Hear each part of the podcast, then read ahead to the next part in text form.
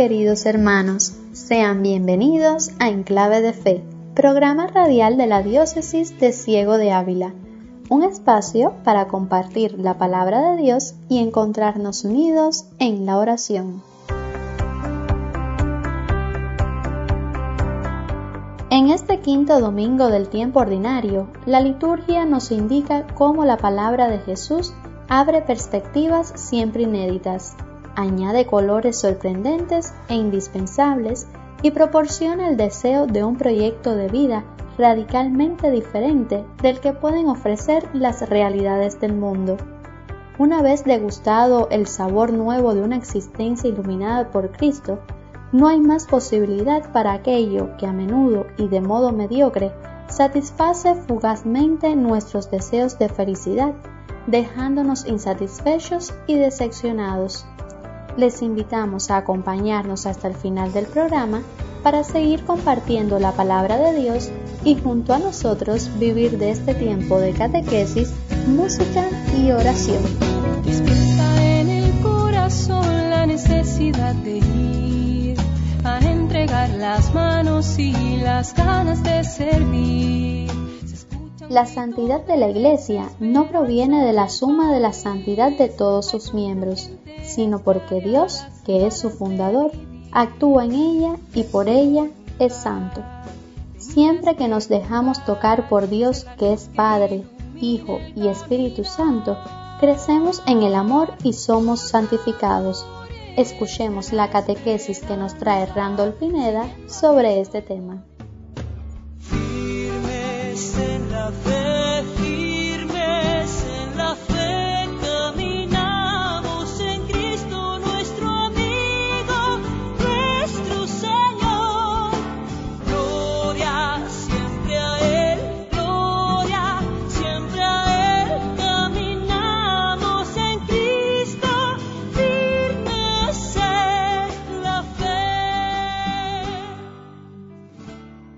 Durante los últimos domingos hemos estado compartiendo los mensajes del Papa Juan Pablo II en su visita a Cuba en el año 1998. A partir de hoy retomamos las catequesis sobre la Iglesia y lo hacemos hablando de la santidad de la Iglesia, lo que puede resultarnos contradictorio si tenemos en cuenta que la Iglesia está también plagada de defectos y pecados. Ante esto cabe que nos preguntemos, ¿por qué es santa la Iglesia?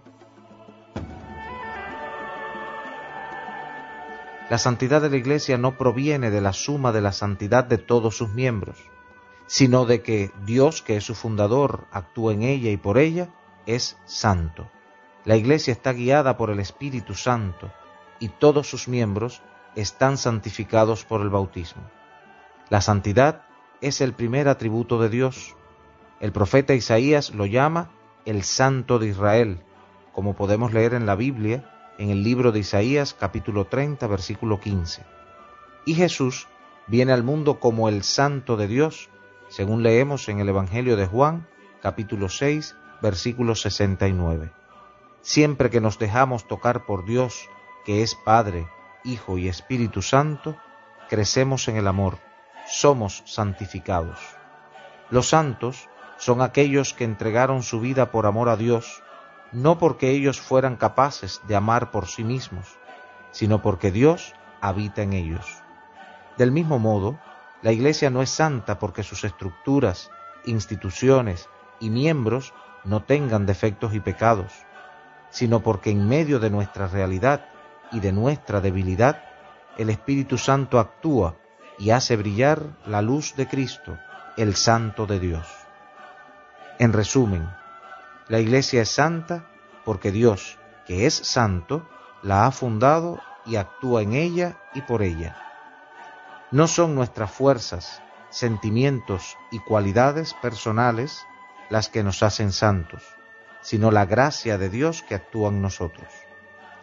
Las estructuras, instituciones y miembros de la Iglesia no estamos exentos de defectos y pecados, pero en medio de nuestra realidad y de nuestra debilidad concreta, el Espíritu Santo hace brillar la luz de Cristo.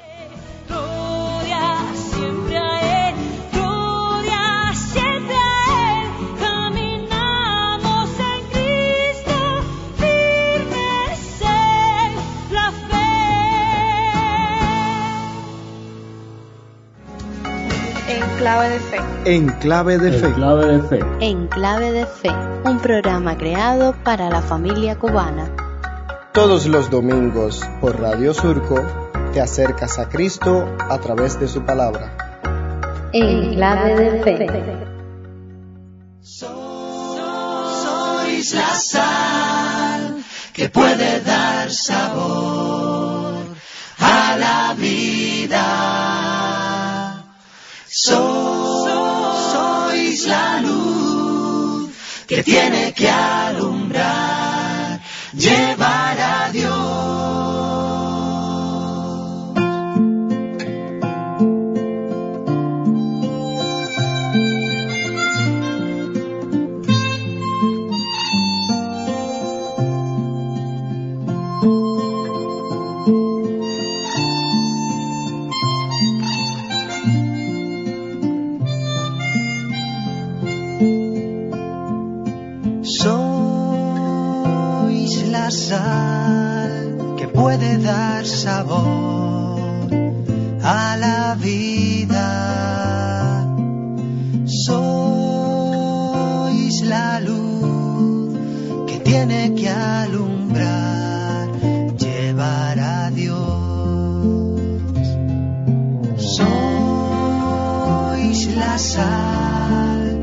puede dar sabor a la vida.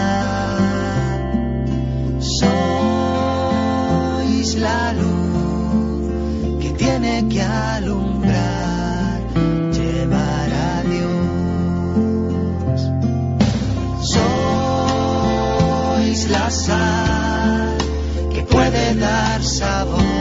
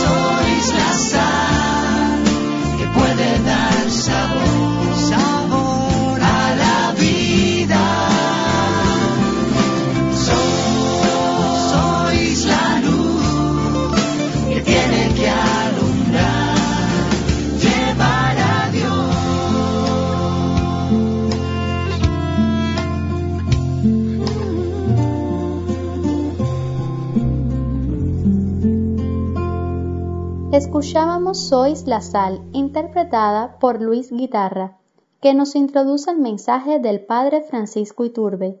Antes de pasar a la locución, queremos invitarte a leer junto a nosotros en la Biblia el pasaje del Evangelio según San Mateo, capítulo 5, versículos del 13 al 16, en donde Jesús quiere poner el acento en la tarea confiada a los discípulos, que deben vivir en referencia a tierra-mundo, de modo no distinto y separado, sino como alternativa. Escuchemos atentamente la lectura.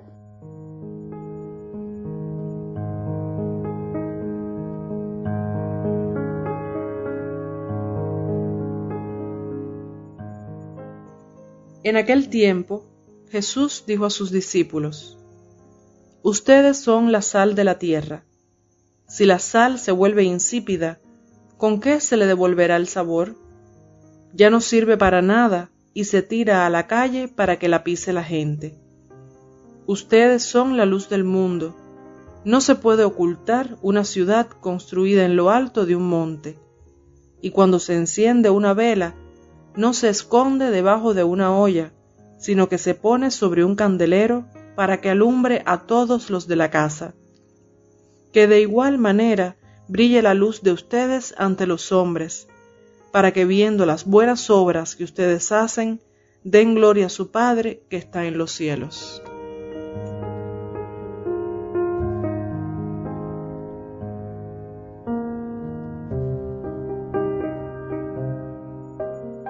Hemos escuchado las palabras que Jesús nos dirige hoy. Ustedes son la sal de la tierra. Ustedes son la luz del mundo. Miremos a Jesús. Le pedimos que nos enseñe cómo nosotros podemos ser hoy sal de la tierra y luz del mundo. Sabemos la importancia de la sal para dar sabor a la comida. La sal tiene que deshacerse, mezclarse con los alimentos para comunicar su sabor. Esta fue la misión de Jesús. Él se identificó en todo con nosotros, especialmente con los pobres y los pecadores. Participó de todas las limitaciones humanas como el dolor, la persecución y la muerte. Nos amó y entregó su vida por nosotros. Esta es la vida de Jesús y esta es la misión que Él nos confía hoy cuando nos dice, ustedes son la sal de la tierra. Estamos llamados a entregar como Jesús nuestra vida, amando y sirviendo a todos, especialmente a los pobres, a los que se sienten marginados y explotados. Esta es la buena noticia que Jesús nos confía como tarea. Sabemos lo que sucede cuando la sal pierde el sabor, no sirve para nada. Así sucede con nosotros cuando no vivimos y transmitimos los valores del Evangelio. Ustedes son la luz del mundo, nos dice también Jesús. ¿Cómo podemos ser luz para este mundo que vive en las tinieblas del odio, de la falsedad y la mentira, de la envidia y la violencia? ¿Qué luz puedo yo ofrecer a este mundo cuando yo mismo estoy también contaminado por estas oscuridades? La verdadera luz, la única que puede iluminar de verdad a este mundo, la única que nos puede guiar a todos para encontrar una vida llena de esperanza, la única luz es la de Cristo. Él nos dice, yo soy la luz del mundo. Él es la luz verdadera. Si Jesús nos dice, ustedes son la luz del mundo, no es porque nosotros tengamos posibilidades de guiar y transformar por nosotros mismos a este mundo. Necesitamos que la luz de Cristo irradie nuestra vida. Él es la luz. Nosotros iluminados por Cristo, nos convertimos en iluminadores de los demás. Nosotros como la luna reflejaremos la luz de Cristo en la medida en que nos dejemos iluminar por Él. Es mi vida, es nuestra vida la que tiene que estar iluminada desde dentro por la presencia de Cristo. A nosotros nos toca proyectar y comunicar esa luz con gestos concretos que hagan ver a quienes nos rodean que nuestra fe en Cristo nos llena de su paz, nos fortalece en medio de las adversidades, nos compromete a permanecer al lado de los que sufren. Este mundo, mi familia, mi comunidad, mi país, se transformará si los que creemos en Cristo dejamos que su luz nos guíe, si proyectamos esa luz de forma clara y humilde en nuestra familia y en nuestra comunidad. El día de nuestro bautismo fuimos conectados a Cristo, pero a lo largo de nuestra vida, cada día, de forma libre y consciente, tendremos que abrir nuestra mente y nuestro corazón para que esa luz nos guíe.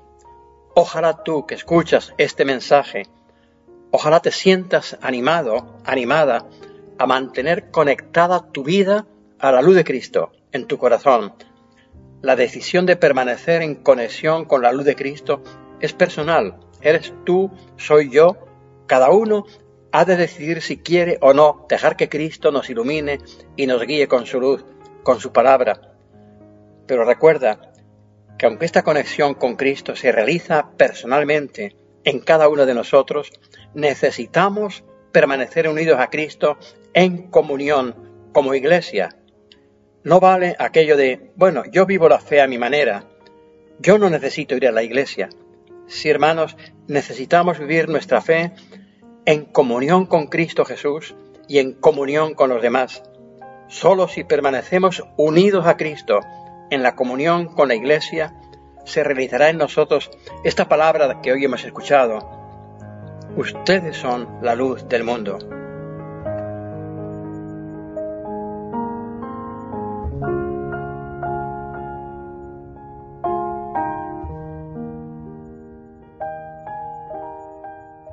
Mensaje de hoy, el Padre Francisco nos recuerda que cuando permitimos que se avive el anhelo de una vida plena y en abundancia, que dé sentido auténtico a nuestro ser y a nuestro obrar, permitimos que una fuerza, la del Espíritu, se manifieste al mundo a través de nosotros.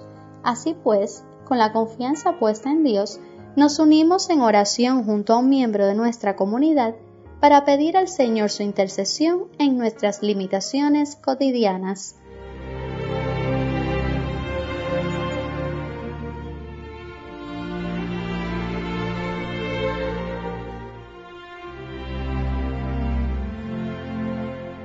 Oremos por esas personas que predican el Evangelio en sus pueblos y no son bien recibidos, para que Dios les dé la fuerza necesaria para continuar con su labor, que los tiene de sabiduría, inteligencia y gracia, que puedan con amor y devoción plantar en el corazón de las personas la semilla del amor de Cristo, y que habite en sus corazones la luz del Señor, para que éste les guíe y les ilumine por el camino de la verdad.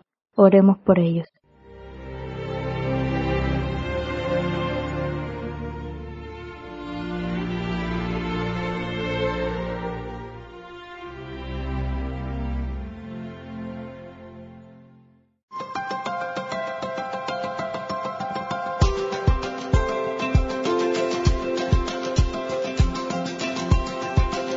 Veces pienso que deberíamos poner en las parroquias, en la puerta, un cartel que diga entrada libre.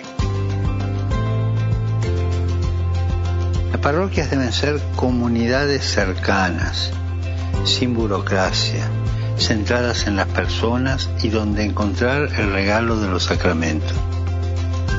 Tienen que volver a ser escuelas de servicio y generosidad con sus puertas siempre abiertas a los excluidos y a los incluidos, a todos. Las parroquias no son un club para pocos que dan una cierta pertenencia social. Por favor, seamos audaces. Replanteémonos todos el estilo de nuestras comunidades parroquiales.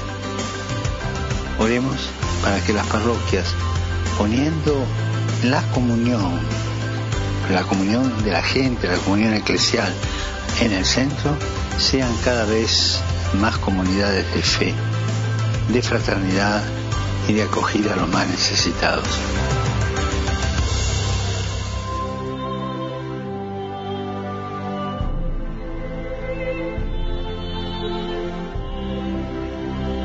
Escuchábamos al Papa Francisco, quien nos presentó su intención de oración para este mes de febrero. Este lunes 6 de febrero recordamos la memoria de San Pablo Miki y compañeros mártires, y el jueves 9 de febrero, Monseñor Mario Mestril Vega, obispo emérito de Ciego de Ávila, estará celebrando un aniversario más de consagración episcopal, mientras que el viernes 10, la hermana Rosalina de las misioneras agustinas Recoletas celebra aniversario de profesión religiosa llegue a ellos nuestra felicitación y oración. El sábado 11 recordamos a Nuestra Señora de Lourdes y Día del Enfermo. Ahora les invitamos a recibir la bendición que nos impartirá el Padre Francisco y a escuchar el canto Portadores de Esperanza, interpretado por Romina González. en el corazón la necesidad de y las ganas de servir. Recuerda, nuestras obras resplandecen entre quienes vivimos dando testimonio de Cristo resucitado. Dios nuestro Padre los bendiga con su misericordia y los llene de su amor. Jesucristo, luz del mundo, los guíe cada día con su palabra y los mantenga unidos siempre en el amor. El Espíritu Santo les conceda perseverar en la fe en comunión con toda la Iglesia. Y así, hermanos, que la bendición de Dios, Padre, Hijo y Espíritu Santo, descienda sobre ustedes y los guíe siempre. con su luz.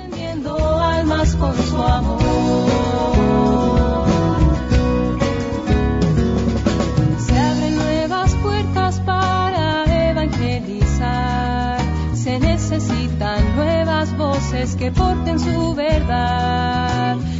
La iglesia crecerá con fuerza y santidad si nos donamos libremente en misión a los demás. Un nuevo paso dar, la bandera levantar, en nombre del Señor hasta el final.